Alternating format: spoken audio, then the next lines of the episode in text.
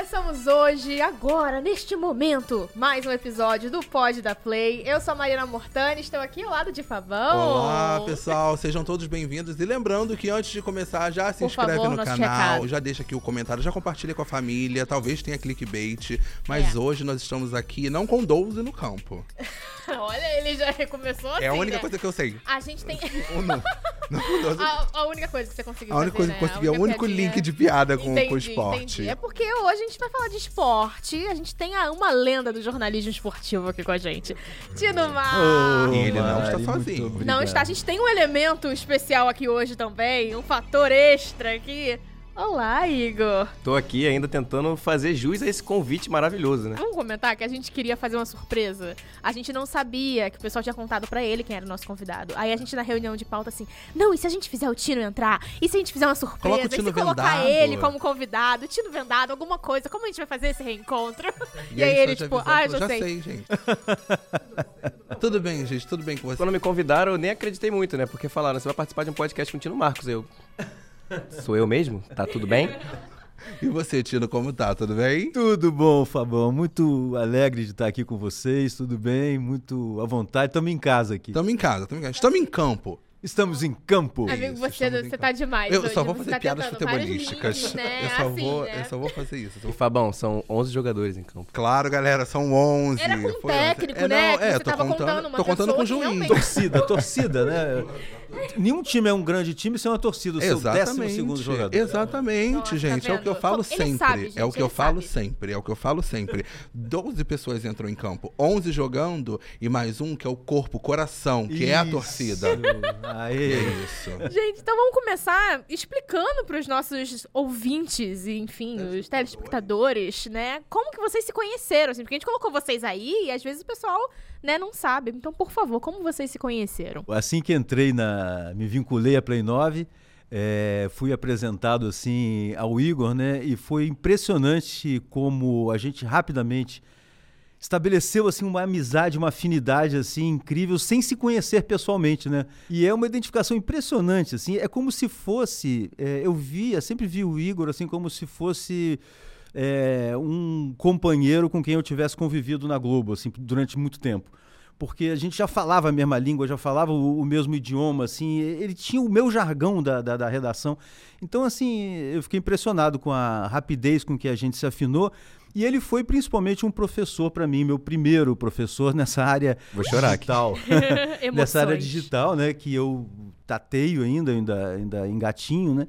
E, e ele, assim, com, com- sempre com, a, com o carisma que tem, com a habilidade que tem, assim, sem ser é, nunca, é, assim, rude nem nada, sempre muito gentil, me, me dando todos os toques e tal, né? Não, e agora você vai usar esse corte pro seu currículo, né? Exatamente. Pra vida. Espero que já, já esteja sendo cortado, pelo amor de Deus. Eu vou chorar aqui, gente. E como é que foi pra você olhar e falar, caraca, é o Tino? Então, contextualizando assim, eu trabalhava na equipe de social media aqui da, da Play. E aí me mandaram uma mensagem assim: é. Você sabe quem é Tino Marcos? Que? Óbvio que eu sei, ele é um deus. E aí falaram assim: ah, porque ele vai entrar na Play e você vai trabalhar com ele. E aí eu tava. Eu morava numa vila antigamente, né? Uma vila cheia de idosos, etc. E eu soltei um grande palavrão que começa com C no meio da vila. E eu falei: o que que tá acontecendo aqui comigo? Fui expulso dessa vila. Hoje em dia eu não, me, não moro mais lá, me mudei. Isso é verdade, não, não moro mais lá. Eita. Culpa do Tino. Culpa do Tino. E aí, logo depois, passaram seis semanas e a gente se conheceu é, pessoalmente, não, né? Virtualmente. É, mas falam que na primeira vez, na re- reunião que eu tava com ele, assim, eu não conseguia tirar os olhos da, da câmera, assim, eu tava vidrado. É tipo, sei lá, namora alguém que te olhe como, eu tava meio assim, sabe? A admiração ali, Eu né? tava incrédulo que tava acontecendo tudo isso, mas depois, como o Tino falou, a gente acabou tendo uma, uma relação que me surpreendeu muito, né? Porque eu já esperava que ele fosse uma pessoa incrível. E é interessante isso, como é que é, a gente aprende com, com os mais jovens, assim, né? É, isso acontecia já na Globo também, assim, né? Eu, eu, eu- bebi muito das fontes da galera que ia chegando. E acho que isso me fez durar lá muito tempo, assim, os 35 anos que fiquei, né? E é bom quando tem essa troca, justamente, né? Exatamente. Sabendo que os dois lados Exatamente. podem aprender um com o outro, né? Acho que tem muito disso. E eu quero saber como é que, como é que o futebol surge na vida dos dois. Começo eu. Pode ir, vai, vai liderando, Tino. Eu, é eu, eu acho que o Igor deve estar surtando toda vez que o Tino pergunta. Eu começo, "Ah, você faz o que você quiser, meu filho. Ah, Fabão, eu, eu, eu não sei, a minha história com futebol é desde muito, muito pequeno. Eu, com cinco anos, já ia ao Maracanã com meu pai e depois ia direto com ele, assim, durante toda a infância. Meu pai não perdia jogo, né? Era assim, jogo do Flamengo, ele via todos com chuva, em Campo Grande, sem valer nada, e lá vamos nós. E, então foi natural que depois, quando, quando eu, na faculdade de comunicação, tive uma oportunidade de entrar já na área do esporte, já entrei com naturalidade, assim, porque eu conhecia o, o conteúdo, era apaixonado pelo conteúdo. E se você for olhar, realmente, os, os jornalistas esportivos, normalmente foram crianças que consumiram muito conteúdo esportivo, assim, né? Então, é, então foi muito, eu sou muito grato à vida, assim, por ter me permitido é, fazer o que eu amo, que é contar história, seja do que for, seja de esporte ou não, mas dentro do esporte é, eu tinha um prazer especial assim né por aqui por lidar com aquele conteúdo assim que realmente até hoje mexe comigo. Eu já não trabalho com isso diretamente né não tenho uma obrigação e nem uma frequência como tinha na época da Globo mas continuo aquele cara que acompanha com o maior ardor assim Não tem como, né, se desligar, Não assim. dá, não, não dá, não não dá. dá. pois é agora eu tô só pro acaba- lado bom Pra mim acaba sendo bem parecido, assim, influência familiar. Meu pai gostava muito de, de assistir aos jogos em casa, depois a gente começou a frequentar os, os estádios juntos. Eu comecei a me apaixonar muito, tanto pelo futebol em si, pelo meu time, que também é o Flamengo, mas também pelo, por todos os bastidores que envolviam o futebol. E eu não jogo bola nenhuma, e eu queria seguir isso de carreira, né? Então eu achei no jornalismo uma maneira de conseguir me inserir nesse universo que eu já era apaixonado. E aí, tendo o Tino Marcos, obviamente, como uma das grandes referências, né? Fui seguindo, assim, a, a carreira que me deixaria mais próximo do, do esporte que eu amo, né? Basicamente. e você trabalhou né em, Trabalhei diretamente em redação. é. Eu, queria, eu queria ser repórter, né? Mas aí, logo depois que eu entrei na faculdade, primeiro estágio, eu falei, cara, eu não quero isso. E você falou que tinha essa inspiração do Tino, mas e pro jornalismo? Como é que surgiu o seu interesse pelo jornalismo? Sempre foi o jornalismo esportivo? Ou quando você começou a estudar jornalismo, você falou, não, quero ir para outro lugar? E você, como você decidiu escolher o que você ia cursar? então eu, eu posso gente, dizer tem uma que pergunta. Desculpa por ter feito, hein? Desculpa. Veio uma história aí, tipo. hum, Não, respirou não, fundo, minha assim, parte né? não. Eu, assim, eu, eu, eu entrei na faculdade querendo ser jornalista, ponto. E não sabia para que lado iria, mas eu queria trabalhar com isso e eu queria ser repórter. E queria também trabalhar em jornal de papel. O meu, meu sonho sempre foi trabalhar escrevendo, jamais com um negócio desse aqui, com um microfone na minha frente. E aí consegui, trabalhei três anos em jornal, até que depois veio a oportunidade da TV e eu vi que não era um bicho assim de sete cabeças que dava para levar, e aí mergulhei naquilo, me dediquei mais à parte que eu não tinha, que é a parte de voz, de expressão e parará.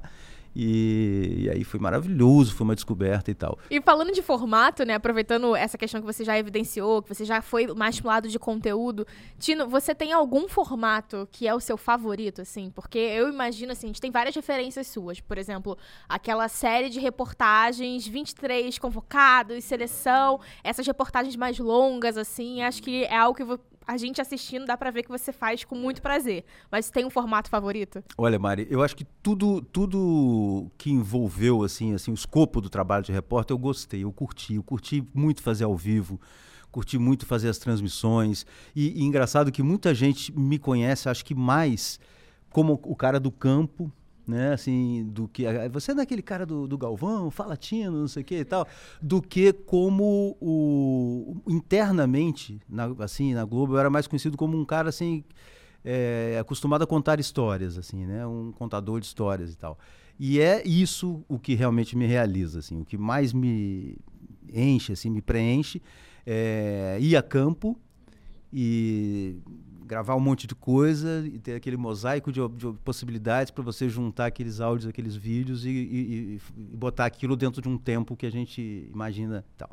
Então é, é essa magia que realmente mexe comigo, sabe? É o que mais me é o que mais me mobiliza. Assim. E é muito incrível falar dessa magia e tal, porque a primeira coisa quando a gente fala de esporte e atrelada à palavra magia, eu lembro de Copa. Que, é, que eu tenho umas memórias, assim, de Copas com a minha família. Tipo, gente, eu não entendo nada de futebol, tá? Vamos deixar. Já vou deixar Mas isso é, claro realmente um momento que une todo Mas mundo. é uma né? Memória. E eu tenho uma memória muito específica, que era um patê feito de sardinha pela minha tia. que é a memória que, tipo, Copa eu já tenho. Eu queria saber a referência. Inacreditavelmente específica. É muito específica, né? E eu queria saber de vocês qual foi a sua primeira Copa e qual foi a mais memorável por coisas boas e a mais memorável por. Não foi tão boa assim. Das que eu fui, é, a primeira foi em 90, né, em 1990, e a mais incrível para mim foi em 94, porque o Brasil foi campeão, né? E, e, era assim, eram 24 anos sem o Brasil ganhar um título, e era uma pressão enorme. 24 anos sem conquistar um título, sendo que o último tinha sido apenas da seleção provavelmente mais encantadora da história, que era de 1970, que é a seleção do Pelé, do Jairzinho, do Tostão, Rivelino e tal. Então, o brasileiro tinha aquela última imagem campeã de 70, mágica, aquela coisa extraordinária. Então, 94 ganhou. E eu lá fazendo reportagem, eu no campo, entrevistando os caras. Então, ah, aquilo foi o meu momento, assim, o maior momento. Acho que eu diria assim, a maior pérola da minha carreira foi aquele momento lá em 94. E a pior de todas é muito fácil, né? Posso te perguntar, você vai dizer qual vai ser, né? Você vai saber, assim. Você que diz que não conhece futebol. Ah, aquela ali de 90. ali, meados Amigo, entre tem um número, 90. Um, Um pouquinho mais número, recente. um certo número aí que. 2014? Não. Isso, Isso. isso. É 2014? Gente, Ah. chutei. 2014, 2014. por quê? Chutei real. E por quê? Porque. Péssimo, né, gente? Que. Não, conta aí pra gente. É, foi péssimo. Porque... Não, 7x1, isso daí eu sei. Foi Ai, 7x1. Foi gente. traumatizante. Foi um negócio completamente único, inédito, inusitado, sem, sem termos de comparação. Eu só pensava na Copa de 50, porque em 50 o Brasil foi a sede da Copa do Mundo, né? Ele organizou a Copa do Mundo, tinha um timaço, chegou à final da Copa do Mundo e perdeu na final por 2 a 1 no Maracanã. Então, é, aquilo foi um desastre, porque o Brasil estava jogando muito bem. Tá- Fazia uma super Copa do Mundo, super favorito contra o Uruguai, e aí acabou perdendo. Então foi um trauma enorme que gerou uma síndrome que chamava, o Nelson Rodrigues chamava de síndrome de vira-latas, assim, que o brasileiro joga bem, mas não cons- tem um emocional que não consegue ganhar e tal, não sei o que. Aí depois vem os títulos todos e cobrem aquela tristeza. Né? Mas aí, em sete- naquele 7 a 1 acho que voltou com muita força aquele, aquela maldição de 50, aquela terrível É, sensação. da maneira que foi, né? Ninguém, nem o melhor roteirista do mundo Não. conseguiria Eu prever. acho que todo o jeito Não. que foi. assistiu Pareceria inverossímil, né? É, exatamente. É. acreditar. Não, a gente, eu lembro de. Eu tava em casa assistindo, minha mãe e minha avó, a gente né, vestida e tal, bandeira. e Todo aí mundo lembra, mundo, né? Todo, Todo mundo. E a gente olhava aquilo e ficava assim. Não. O que, que tá acontecendo, né? E você viu os jogadores, eu lembro, eu não vou lembrar o nome, mas eu lembro de um que fez o gol e ele mesmo ficou tipo. Sim, sim. Tem uma, uma, uma história que dizem que a, a- no intervalo, eles já ganhando por 5 a 0 é, conversaram assim, dizer assim, gente, vamos agora segurar, tirar o pé, né? vamos tirar o pé. Só que aí o técnico fez algumas modificações, os caras que entraram estavam a mil querendo mostrar serviço, jogar, jogar, jogar, fazer recorde de gols e tal. E aí acabaram determinando. E foi o, foi o recorde de gol no. É, é a maior, maior derrota da história do Brasil. É. a maior derrota de um time mandante, é um time assim dentro de casa. Quer dizer, olha que seleções muito humildes já, já receberam a Copa do Mundo. Então, assim, é, o, é recorde de tudo que é jeito. Foram recordes que a gente não gostaria. É, É. basicamente isso. Eu, né? eu queria voltar só num, num ponto, fazer só uma volta no tempo, enquanto vocês estavam falando de recorde e tal. Você falou dos 23 convocados. Eu queria entender, desculpa, como uma pergunta de uma pessoa leiga. O que foi a história dos 23 convocados? Das reportagens, Então, né? é, eu- a Mariana citou, é, Fabão, o, trabalho que realmente, assim, adorei fazer, embora muito arriscado, depois eu vou dizer por quê, mas que era fazer o perfil dos jogadores, um mini perfil dos jogadores que iriam à Copa do Mundo. São 23 convocados. Esse ano, ex- excepcionalmente, ou pela primeira vez, serão 26. E aí eu tinha que contar no Jornal Nacional a história de vida dos 23 convocados. Sendo que isso é um tipo de material que você tem que fazer com muita antecedência. Porque são matérias especiais, são matérias que você tem que viajar o mundo para mostrar. Eu começava tipo 10 meses antes da Copa. E com um risco enorme. Porque se você. Se o Fábio é jogador da seleção, está indo todos os jogos, mas depois se machuca, sai da Copa. Pra você ter uma ideia, a gente foi, por exemplo, na última Copa de 2018, a gente foi, teve que duas vezes a Manchester, na Inglaterra, porque não deu conta de fazer numa, numa vez só todos os brasileiros que lá estavam, que de lá moram e jogam e tal. E, então tivemos que voltar, isso de, de todos os outros lugares que você puder imaginar, incluindo China. é, e, e aí a gente ia no lugar onde esses caras jogam e no lugar onde esses caras cresceram. Então você tinha que, sei lá, você vai fazer o Daniel Alves, então vai fazer, ele joga, tava jogando na Itália, então você vai lá na Itália, vai em Turim, entrevistá-lo lá na Juventus, mostrar que ele mora lá, e depois você vai lá no interiorzinho de, da Bahia para mostrar onde ele cresceu. Então cada jogador, então é um negócio enorme e arriscado, porque Cara, mudam cinco ali no final. Isso para entrar no dia da convocação, a partir do dia da convocação. E então, uma, um outro peso, né? Porque é audiovisual. Porque o perfil a gente também pode fazer no formato impresso, enfim, né? A gente claro. colocar, fazer é muito esse formato trabalhoso. perfil é, já é trabalhoso é. por si só. É. Agora, no audiovisual, Sim. aí é. E correndo o risco de convocações surpresas, né? Acho que você já é. falou que teve que correr muito atrás de gente que foi convocada de última hora. Isso. Aí acontecia assim, por exemplo, a convocação é hoje. Aí a gente errou dois ou três. E a gente sempre errou pouco, felizmente, porque a gente tinha uma. Assim, uma, uma um tino. Um tino. Mas, e, e aí a gente tinha, a partir desse dia que já começava a ser exibido, a gente corria para produzir os que estavam por fora. Por exemplo, o Tyson, por exemplo, foi um jogador que entrou por última hora na última Copa. Então, Enquanto os outros já estavam sendo exibidos, a gente correu para gravar o Tyson, né? Eu sou, eu adoro perfis, eu adoro essas. Tá, tá e assim, e assim, modéstia à parte, assim, foi, é, é, é, disparado a maior série que o Jornal Nacional já fez na história, porque se você somar isso tudo, não, não, há outra série que tenha tido 24. Essa última foram 24 porque incluiu o técnico também, uhum, o Tite. Uhum. Então não tem uma série de 24 VTs. E, e, isso dá, sei lá, mais de duas horas de exibição ali naquele horário né, nobre. Então é, é, é visto por muita gente. E Tino, você acabou já dando. Eu queria perguntar sobre isso. Qual era a melhor, na sua opinião, assim, a melhor geração do futebol? Agora também quero que o Igor fale, porque por você já deu uma. Já soltou um spoiler, já começou a falar ali, né? E você também. Então. Quero saber, também, a sua também, é. Ó, eu vou. Posso puxar a sardinha pro feminino? Aquelas. e você aqui hoje, contínua, se Marta, já falei, todo episódio eu acho que eu falo isso, né? Se Marta Toda, sentar amiga. aqui, eu acho que eu tô jogando pro universo todo cada vez mais. todo que Marta é da casa, então eu tô aqui reforçando de novo pra gente chamar a Marta, pra eu só ficar sentada aqui admirando. E mais uma vez, não veio. e não veio. No dia que isso, imagina no dia que isso aconteceu. Ah, virar, virar. Mas digam, por favor. Como a gente estava falando, o Brasil em 50 perde a Copa no Brasil, um grande trauma. Aí vem 50 58 e ganha a Copa com Pelé com 17 anos, com Garrincha aparecendo e tal. E então aquele time de 58, pelo ineditismo e, e principalmente pelo time reserva que tinha, o time reserva, assim, é, então aquela era fantástico, assim, era incrível. Então assim, o, o, o melhor elenco, a melhor geração, como você pergunta, eu acho, eu arriscaria dizer que o Brasil já teve, assim, aquela o máximo de talentos assim juntos foi em 58, 1958. A seleção de 2002 é uma que eu gosto muito, mas quando eu comecei a acompanhar eu era muito pequeno, 2002 ainda, eu tinha sete anos, se eu não me engano. E uma, uma das que mais me gerou expectativa, quando eu já estava começando a ficar muito apaixonado por futebol, foi a de 2006, que foi o, o encontro sim. dos grandes craques, etc. Sim, Adriano, sim. Ronaldinho. É. É, e que não passou um vexame na Copa, mas não ganhou, né? Todo mundo tinha expectativa de vitória depois uhum. disso, né? Não, eu ia falar que o pessoal fala muito da 82, eu não tenho uma opinião formada. Eu, eu ia não, nada é... de 82, que o pessoal. Todo mundo que a gente fala, assim, familiar, pra mim, o pessoal fala 82. Mas pior que é uma realidade. Tá. Pior que é uma realidade. É, né? Eu lembro. Sim, não, tô falando sério. Eu lembro da minha mãe. Minha mãe, engraçado, na minha família, meu pai não gostava de futebol, minha mãe era viciada em futebol. Olha só. E eu lembro dela falar, tipo, da seleção de 82, minha mãe era flamenguista doente, assim, era de, de sei lá, gritar loucamente pela janela. E ela falava muito da seleção de 82.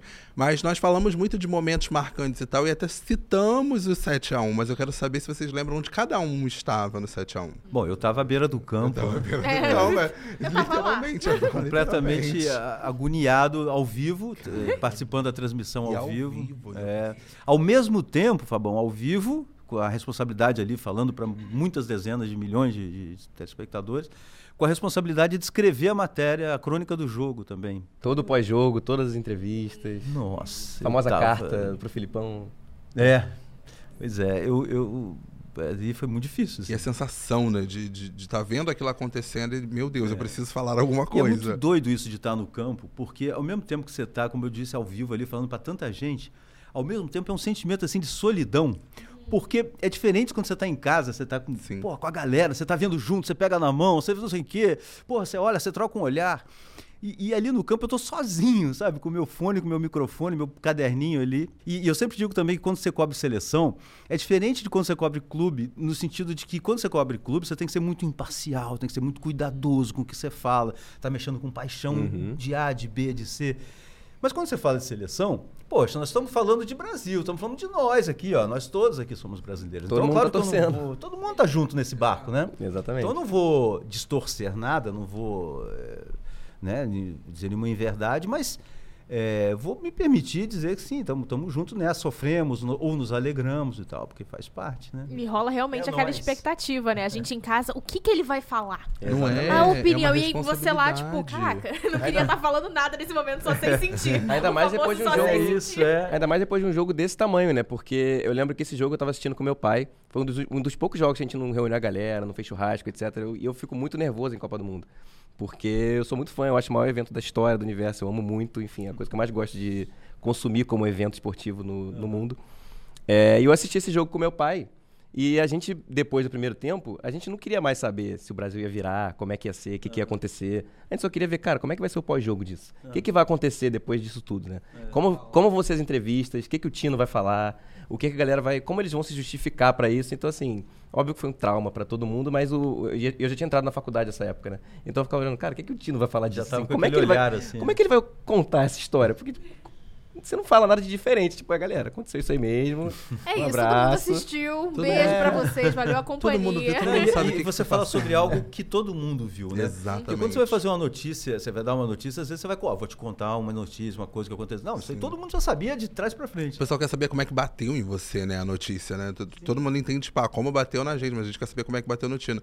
Em 2014 também houve a reforma de alguns estádios, inclusive do Maracanã aqui. E ficou algum legado desse, dessas reformas? Eu preferi o Maracanã antigo, mas aí muita gente fala que é memória afetiva, muita gente que fala que o atual melhorou. Eu acho que não melhorou muito, para ser sincero. É, mas é, é, é, essa evolução do, de tudo ter que virar, às vezes, uma mega arena, né? Essa tradição do torcedor em pé, às vezes, uma coisa meio futebol argentino, etc. Vai ficando um pouco, um pouco para trás, né? Não, o que eu acho que é um pecado, Fabão, é que assim, que o futebol, ele, ele se construiu no Brasil, ele é um patrimônio da nossa cultura, a partir da popularidade, a partir da paixão generalizada de todas as classes e tal. E o Maracanã, por exemplo, ele, ele era o, o, o palco de, de, de, de para todas as classes, né? Então, assim, era como se hoje, por exemplo, a geral custasse cinco reais, por exemplo, um ingresso de, de geral, mais ou menos isso, assim, o, o, preço aquisitivo era muito barato. Eu lembro que eu morava em Piedade, no subúrbio do Rio, pegava um trem e ia ver qualquer jogo que tinha no Maracanã. Com meu pai eu ia na arquibancada, mas quando eu ia sozinho ou com os amigos ia de geral. E, então, e, e, isso dava um acesso é, muito grande, um colorido e com uma atmosfera toda especial ali, né? Hoje o futebol ficou muito elitizado, assim. Tá mais caro ir a futebol, tá mais difícil comparecer. Então é uma mudança de paradigma, é uma outra maneira de se apreciar o futebol.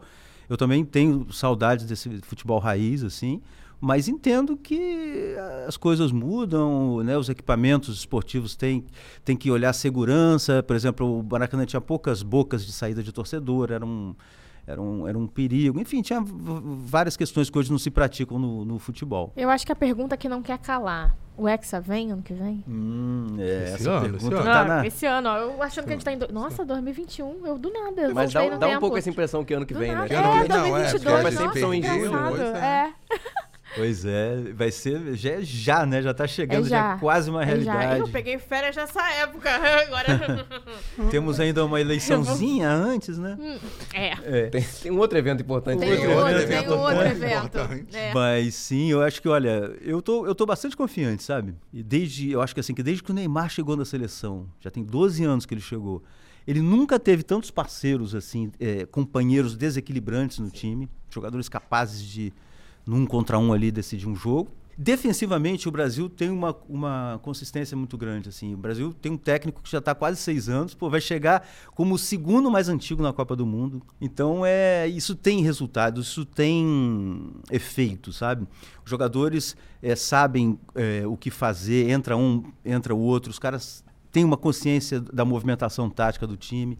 Agora, é futebol e é uma competição com uma natureza muito cruel, assim. Você tem 90 minutos e às vezes, pô, toma um gol no início, o nível de confiança cai, as coisas não acontecem e você vai embora. O Brasil e time- Bélgica da vida, né?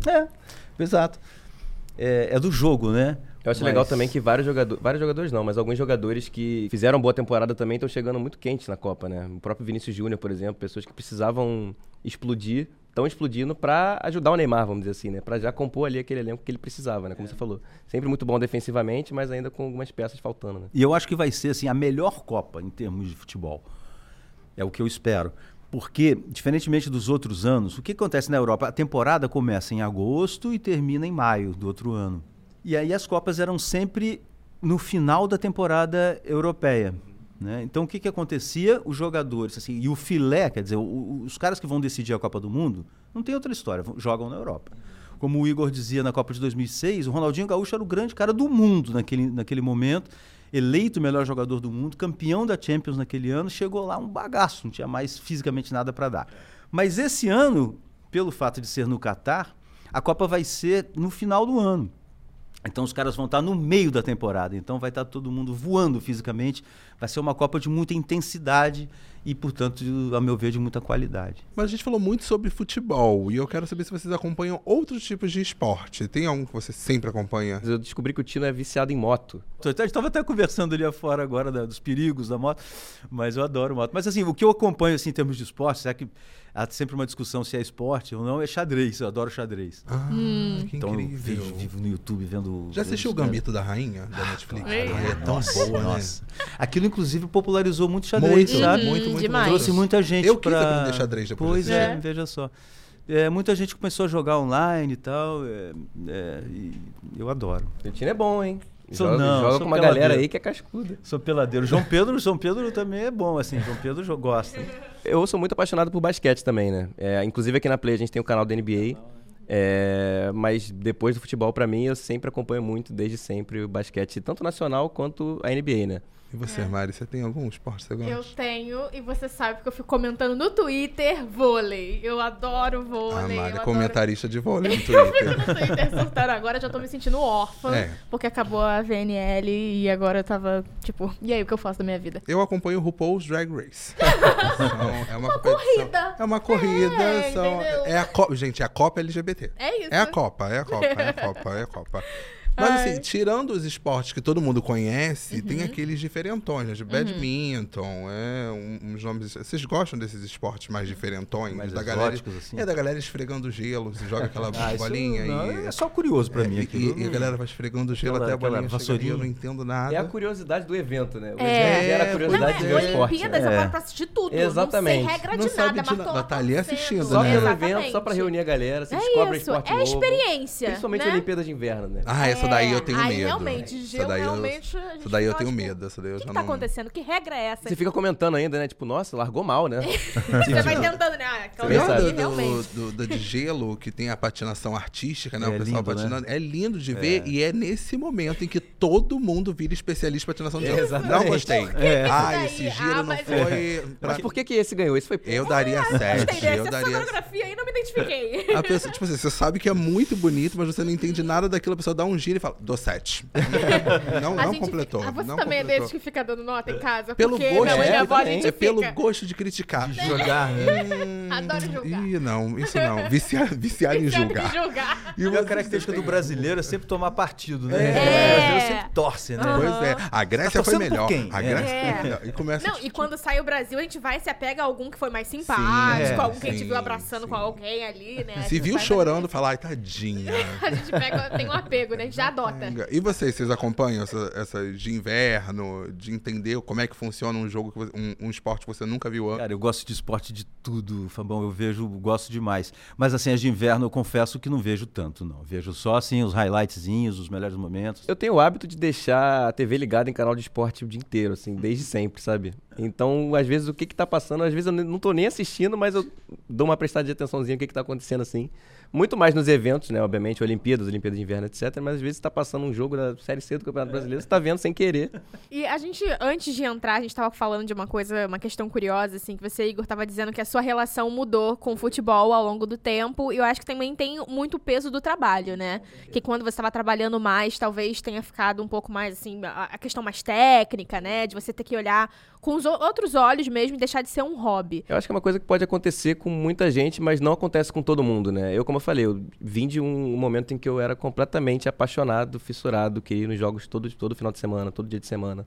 É, ia com meu pai, com os amigos. E logo depois, quando você entra na faculdade e entra, é mais inserido nesse universo que você já queria estar, é, é excelente, obviamente, você conhece tudo, fica mais apaixonado por várias coisas, mas gera um gatilho de trabalho às vezes, né? Quando você está acompanhando as coisas. Então, muitas vezes, o jogo do meu time, eu assistia da redação, e quando eu tava de folga e tinha um jogo do meu time, às vezes eu não queria ver, sabe? Eu falava, ah, cara, não quero não, vou fazer outra coisa e tal. E logo depois, saindo um pouco mais desse universo de esporte todos os dias, é, até, a gente tava até falando ali fora, né? Eu passei por um período de detox, né? Vou dar uma, uma esfriada e hoje em dia tá voltando com tudo, assim, né? Querer ver todos os jogos, querer ir a todos os jogos, etc. E você, Tino? É muito bom quando a gente consegue misturar um pouco as bolas do que é prazer e do que é trabalho, né? Tô aqui, esse é o meu trabalho, de repente tô pegando chuva, eu tô com frio, eu tô com calor, eu tô, com, tô atrasado, eu tô com dor de barriga, mas tô vendo um- uma coisa, testemunhando algo que que, me- que me, me agrada, né? Que me, que me preenche. E de ter tido sempre a desculpa em casa, dizer, não, futebol tem que ver, porque isso aqui é meu trabalho, tá? desculpa. Tá? Já usa a seu favor. né? Claro, isso aqui é Ah. importante pra mim, eu tenho que ver mesmo. Tem que estar atualizado, né? Uma coisa, que é, uma coisa que é muito boa é como, até pegando o gancho do Tino, né? Quando você se vê em lugares que você queria estar, né? Por menores que eles fossem ou por maiores que eles fossem, é, vira muito além do só acompanhar o seu time ou só acompanhar o futebol, né? Mais uma conquista pessoal de estar no lugar onde você, cara, cheguei lá, sabe? Rapidinho. Claro. E qual che o cheguei lá de vocês? Agora aproveitando. Estou né? chegando lá agora. Ah, Parabéns. Alguém já falou isso aqui. Alguém, a gente teve episódio que terminou com emoção, terminou com lágrima, Alguém hein? já falou Igor, isso ainda aqui? dá tempo da gente competir aí. Não, eu, pra mim foi aquele momento que eu tava falando aqui em 94, assim, aquele título depois de 24 anos. Nossa, aquilo ali. Entrevistei os caras, voltou pro Galvão, e o Galvão, eu tenho isso gravado como uma relíquia, assim, o Galvão falou, é a consagração de um repórter que durante tanto tempo batalhou, não sei o quê. Pô, e eu chorava de, de, de emoção de ouvir aquilo, né? E hoje, até hoje eu ouço e, não, e- e aquilo me, me impacta e tal. Aí depois banalizou, né? Ah, mais uma Copa do Mundo que vou ter que ir. Porra, É, Ai, depois, depois começou a reclamar. De- recebi um e-mail e falar, ah, não, mais. Caramba, posso fazer online? Eu faço via Zoom, eu faço via Zoom. Mas engraçado que mesmo é, o, o futebol, o esporte, ele chegou num patamar agora que você às vezes nem precisa ir mais pro campo. Você vê, você assina um pacote na televisão, você ou assina alguma coisa, você tá ali.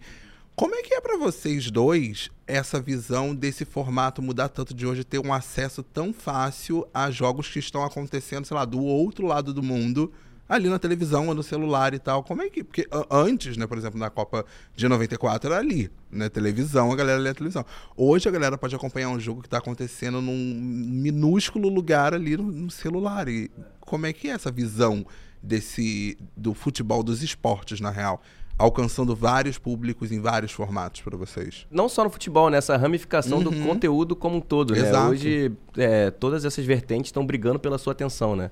E o futebol hoje em dia está extremamente ramificado, até um pouco ramificado demais. Às vezes você nem sabe onde está passando o jogo, né? Eu acho que a gente tem hoje uma qualificação assim, das transmissões, né? É, com o tempo as transmissões foram se aperfeiçoando e você- aproximando muito o jogador né, da- da- das lentes e tal, então é, rostos, isso tudo não, não tinha antigamente, era uma coisa assim que você só via os jogadores em geral. E é curioso porque às vezes no estádio, muitas vezes, é, eu brincava isso, que, que o repórter, por exemplo, está ali no campo, é, supostamente para dar alguma informação que ele está vendo, que seja algo do olhar dele, do exclusivo, mas o cara em casa, às vezes bêbado, o cara tá vendo melhor o jogo do que você ali. Porque o cara tem uma Exatamente. oferta de câmeras e de, de situações, de replays e de explicações e tal, que às vezes você ao vivo ali no estádio não tem essa consegue mesma. captar. É. E Tino, pra você, qual é a maior diferença, ou assim, em relação tanto a sentimento e questões técnicas, assim, pra você, de produzir um conteúdo, contar uma história pra televisão e pras redes sociais? Eu acho que assim, que aquilo que eu estava falando, a partir dessa junção de áudio e de vídeo, acho que assim, se estabelece uma, uma magia, assim, é uma coisa, é, é muito fascinante, né? O que pessoas é, têm de soluções para as coisas, seja num, com um celular fazendo assim, seja com uma coisa mais elaborada. Então, mudando o tempo de exibição, quer dizer, mas no fim é tudo um pouco parecido assim. Quando você vê um Reels ali de, de, de, menos de um minuto na internet, ali tem, tem um roteirinho ali, tem um, microfilmezinho ali acontecendo, tem um início, um meio e um fim. Aí você tem um, um doc de 15 minutos, você também tem muito mais elementos e tal. Aí você tem um doc maior, é outra coisa. Enfim, é, mas no fundo é, é, o que se quer é prender a atenção de quem está assistindo, ter algo relevante ali. E hoje em dia a atenção cada vez mais limitada, né? É. Conteúdos menores, Isso. você tem que captar a atenção ali muito rápido, contar uma história que às vezes é grande em pouco tempo. Novas estratégias que são desafios, né, para é. cada um. Acho que é Coisa do tempo, né? Às vezes as, as pessoas é, não têm é, tolerância, né? Querem estão tá, sempre com uma. Eu vejo assim como se as pessoas estivessem sempre com um sentimento de que, cara, de repente tem uma coisa melhor para eu ver, né? Coelho da Alice sabe? É uma, aquela correria do coelho da Alice, é, de vamos, vamos, vamos, vamos, vamos. É, isso aqui sim, isso, está legal, mas de repente o outro tá mais legal. É, não sei que, é, uma ansiedade ali. E é. eu tava reparando até outro dia, assim, vendo, a gente tem agora a facilidade de você colocar, alterar a velocidade, né, dos é, vídeos. E aí eu comecei a assistir um vídeo ou outro querendo uma informação e de repente tava assistindo tudo numa 1.5. Eu falei, gente, peraí, cara. E vicia, né? Vicia um pouco fazer esse tipo de coisa. É, você acha que a pessoa tá falando lentamente com você, Exatamente. a pessoa tá falando normal. Eu fiquei, não, peraí, Mariana, volta. E nós falamos muito de tempo, falamos muito dessa questão de tipo de do novo e tal, mas eu quero saber se vocês conseguem enxergar uma diferença da, dos times e jogadores lá da década de 90 para os atuais? É aquela é a evolução do esporte no geral, né? O futebol acaba mudando muito, as tecnologias que preparam o jogador. E a exposição muito. também, né? Exatamente. O Tino, o Tino falava muito bem disso durante o tempo que a gente estava conversando. Eu não trabalhava com o Tino, eu ficava ouvindo ele falar, ouvia as histórias dele e depois acabava, né? O RH, o RH gente, o RH tá aqui na porta também. Falou que não trabalhava. Porque, porque antigamente vocês tinham um acesso muito maior, né, aos, aos jogadores no geral, você conseguia entrevistar um Zico da vida, botar o microfone na, na cara dele e sair já com uma aspa. Hoje em dia não, né? Tem que marcar com o assessor. Então tudo ficou muito mais blindado, mas ao mesmo tempo os jogadores são muito mais preparados fisicamente, vamos dizer assim, né? Um é. Cristiano Ronaldo de hoje em dia é, não, não existiria provavelmente na década de 80, né? É. Os jogadores hoje têm que estar muito bem preparados. Quem não tiver, não sobrevive, né? Não, não consegue. Você tem que correr muitos quilômetros durante um jogo, numa intensidade muito grande. Isso também expõe mais os jogadores, porque os choques são mais, são mais violentos, tem mais contato, tem mais é, choque de cabeça, por exemplo, tem tido muito no futebol, porque eles saltam mais, eles têm mais força para saltar, eles têm mais, é, enfim, condições de, e isso acaba gerando mais lesões e tal. Então é bem diferente do que era. Eu acho que o comprometimento hoje do jogador é muito maior. Por exemplo, as pessoas falam do Neymar. O Neymar é sempre muito polêmico, né? É um cara que é, muita gente tem rejeição, muita gente acha que a imagem dele não é positiva. E muita gente confunde isso com, de repente, o cara não treinar. Ah, ele não quer saber de nada, ele só quer saber de festa, só quer saber de parça, de curtir. E não é verdade. É um cara que trabalha pra caramba. Tá se matando. É, ele, ele, ele treina, ele tem um preparador físico particular que treina na casa dele todos os dias depois do treino no clube. Um fisioterapeuta na casa dele. Quer dizer, e os outros também, não é só ele, não. Os outros caras grandes, assim. O Cristiano Ronaldo aqui veio com essa, entendeu?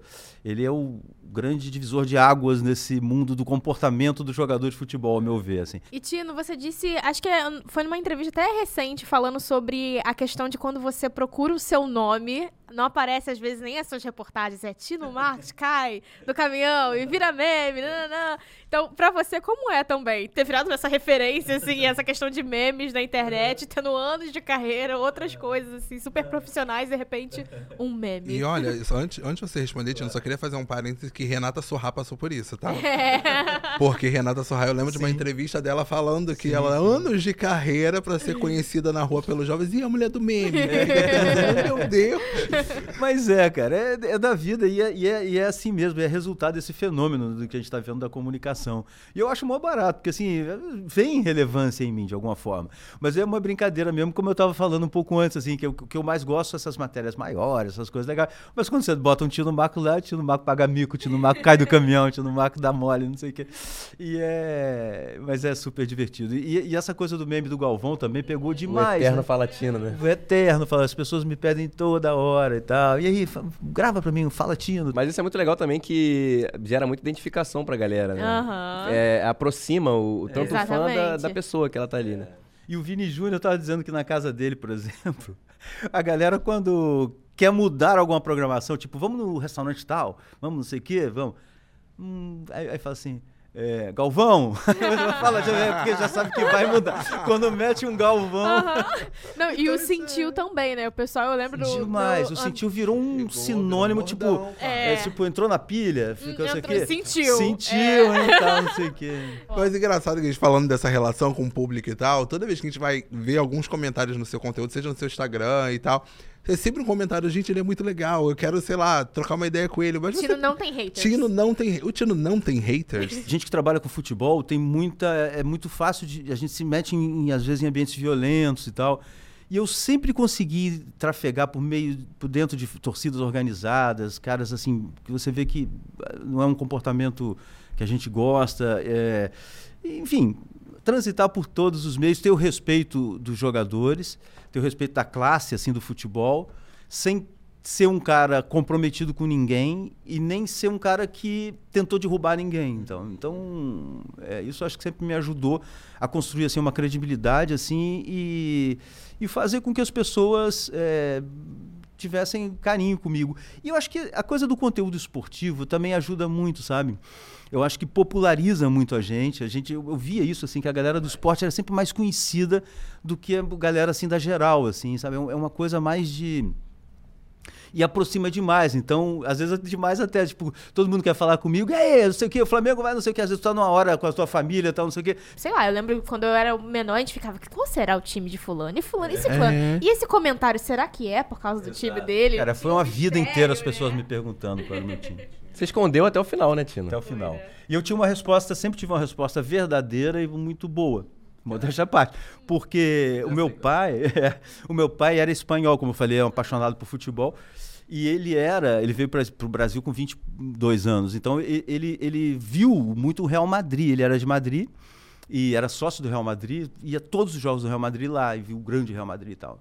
Então eu, eu a vida inteira também cultuei esse amor pelo Real Madrid. Então para todo mundo que eu falava, qual é o teu time do Real Madrid? Ah, pô, eu tô É, falando, né? não, mas é sério, eu sou Fugia, Real né? Madrid. Mentindo você não tá, né? Hã? Eu não tô Mentindo mentindo, é É, verdade e uma tal. fugidinha. Minha família é espanhola. Eu lembro muito, assim, de quando começaram a falar e as notícias que saíam, né? Tipo, Galvão, Ah, a todo mundo adora todo mundo. Fulano torce pro time tal. Adoro, É. todo mundo adora. Muito assim. E a sua produção de conteúdo muda a partir do momento que você vem pra Play 9, Tino? Assim, com toda essa questão de ter uma equipe pra te auxiliar e como você passa a ver a internet. Se você, antes de vir, você já via esse potencial ou foi a Play 9, assim, que abriu as portas? Eu acho que foi um encaixe perfeito para mim, para o que eu queria, para o que eu precisava, sabe? Ter vindo para Play 9. Porque esse suporte no digital, que é um terreno que eu não caminho com naturalidade, é um terreno novo para mim, foi sensacional de uma, de uma maneira muito é, sutil, agradável, sempre no astral, assim. Isso é o que mais me impressionou sempre na Play 9, assim, a, um perfil de pessoas com um astral, assim, muito parecido, muito para cima e tal. E, então, nesse aspecto foi muito bom.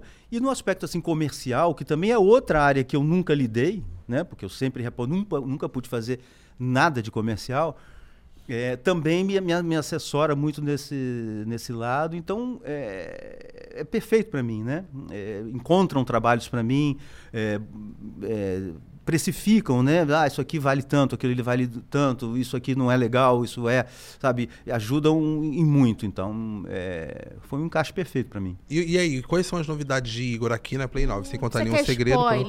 Não, pelo amor de Deus, sem contar nenhum segredo, porque a gente precisa desse emprego. Eu, hoje eu não trabalho mais com o Tino diretamente, né? Eu tô na parte de, de canais de YouTube aqui. É, e fi- acho que finalmente trabalhando com a plataforma que eu mais consumi na vida, né? Além da televisão, talvez. É, quando eu vim pra Play, eu sempre tive muito desejo de estar inserido diretamente nesse mundo de. é, não, só o universo digital, mas principalmente com o YouTube em si, né? E não só para um certo tipo de canal X, mas você também trabalhar todas as vertentes que, que existem nesse canal, né? Então a parte de conteúdo, a parte de negócios, a parte de colocar a parada no ar, pré-produção, produção, etc. Então hoje eu estou diretamente envolvido com o YouTube é, e inacreditavelmente feliz pro, pro momento que eu vivo, assim. Quando eu vim pra Play 9 eu já buscava isso, então você encontrar até mais do que você buscava, é muito incrível, assim. E você, Tino, seus próximos passos, assim, o que, que você pode compartilhar com a gente? Sempre tem trabalhos, assim, numa medida, Mariana, que, que me agrada muito, assim, sabe? Porque eu não queria nada, quando saí da Globo, e pelo menos até agora, eu não quero nada, assim, continuado, assim, com compromisso, sabe? De segunda, quarta, sexta, ou todo dia, ou não sei o quê. E eu quero, assim, o que é para fazer, vamos lá, vamos fazer, ainda que demore, mas a gente abraça e depois partimos para outra e vamos e tal. E assim tem sido. De maneira que eu possa também me dedicar à família, possa, eu tenho uma filha que mora na Bahia e vou, passo um pouco com ela e tal, minha mulher se aposentou. Então eu também eu tenho mais tempo para mim sem me desligar dessa, desse vínculo profissional.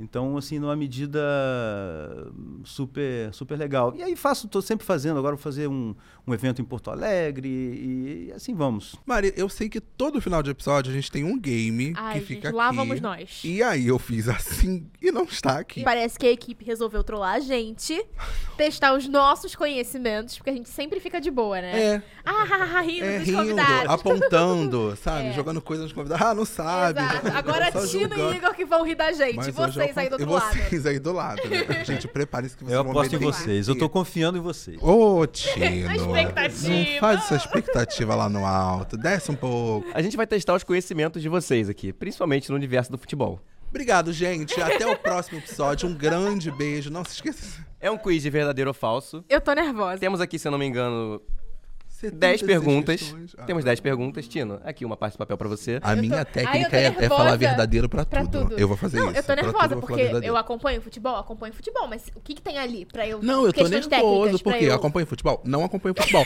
Mas, tô- Mas tudo bem, tamo aí. mas tudo bem. Eu quero suas, eu quero suas explicações, Fabão. Eu vou explicar. Prepare-se. Ó, apesar de ser pouco usual, o escanteio pode ser cobrado com as mãos. Verdadeiro ou falso? Uhum.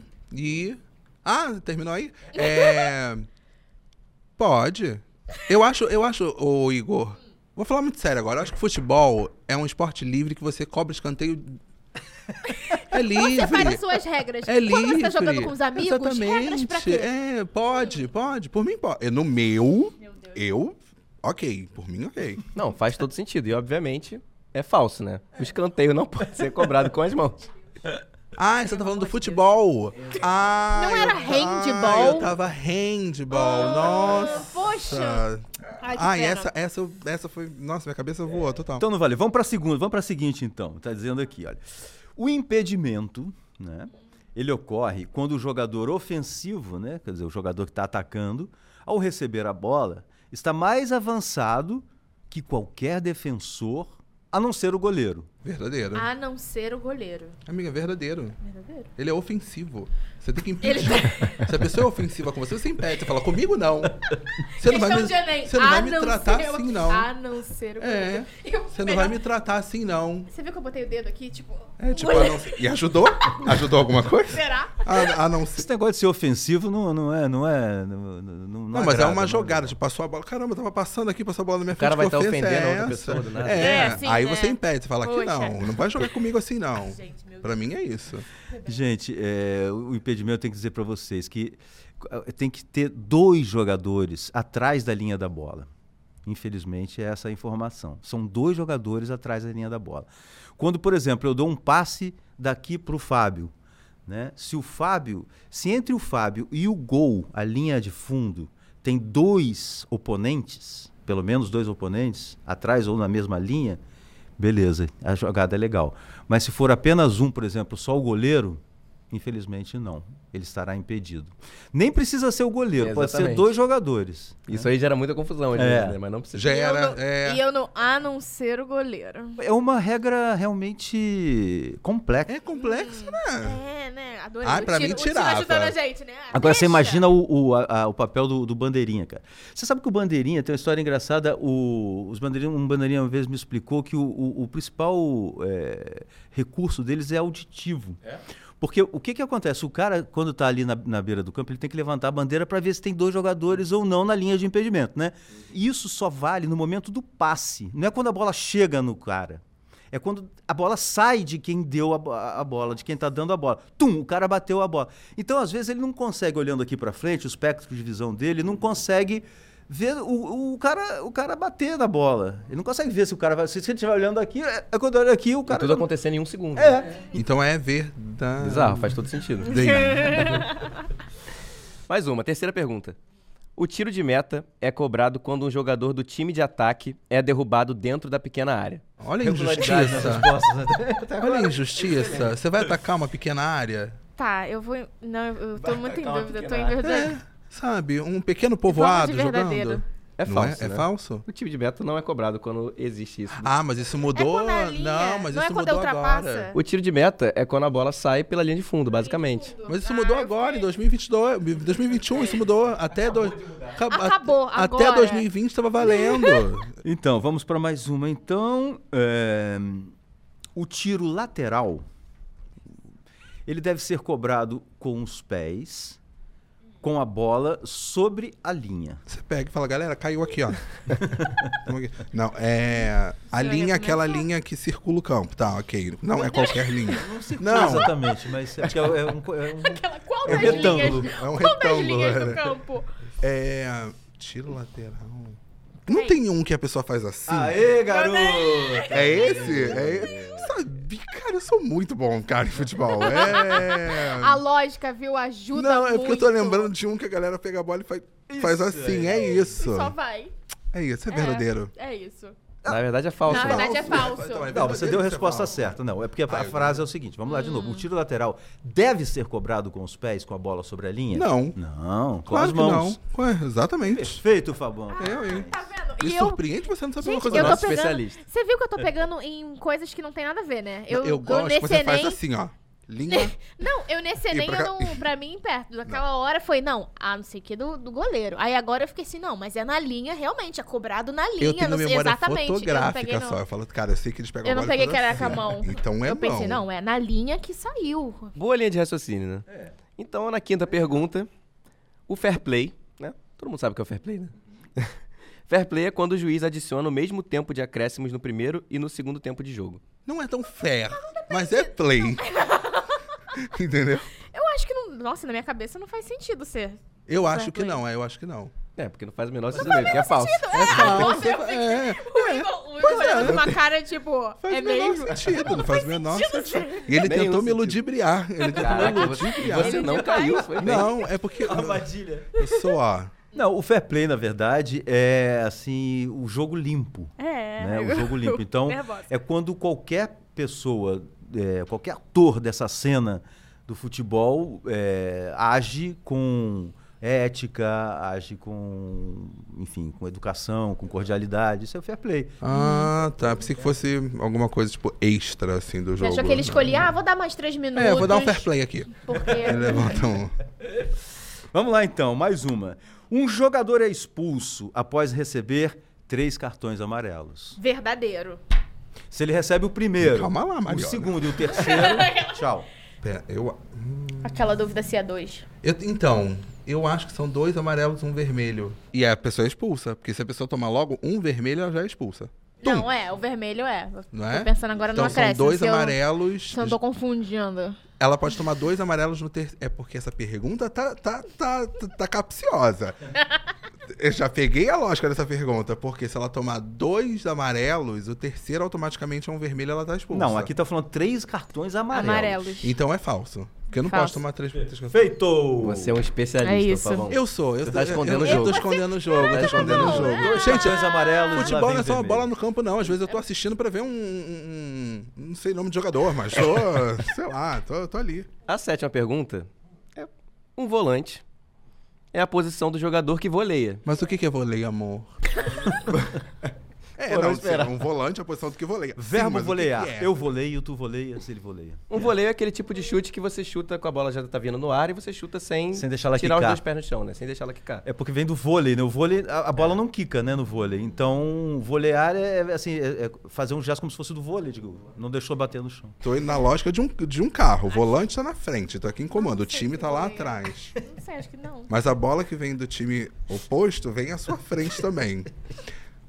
Vezes dois, vai quatro.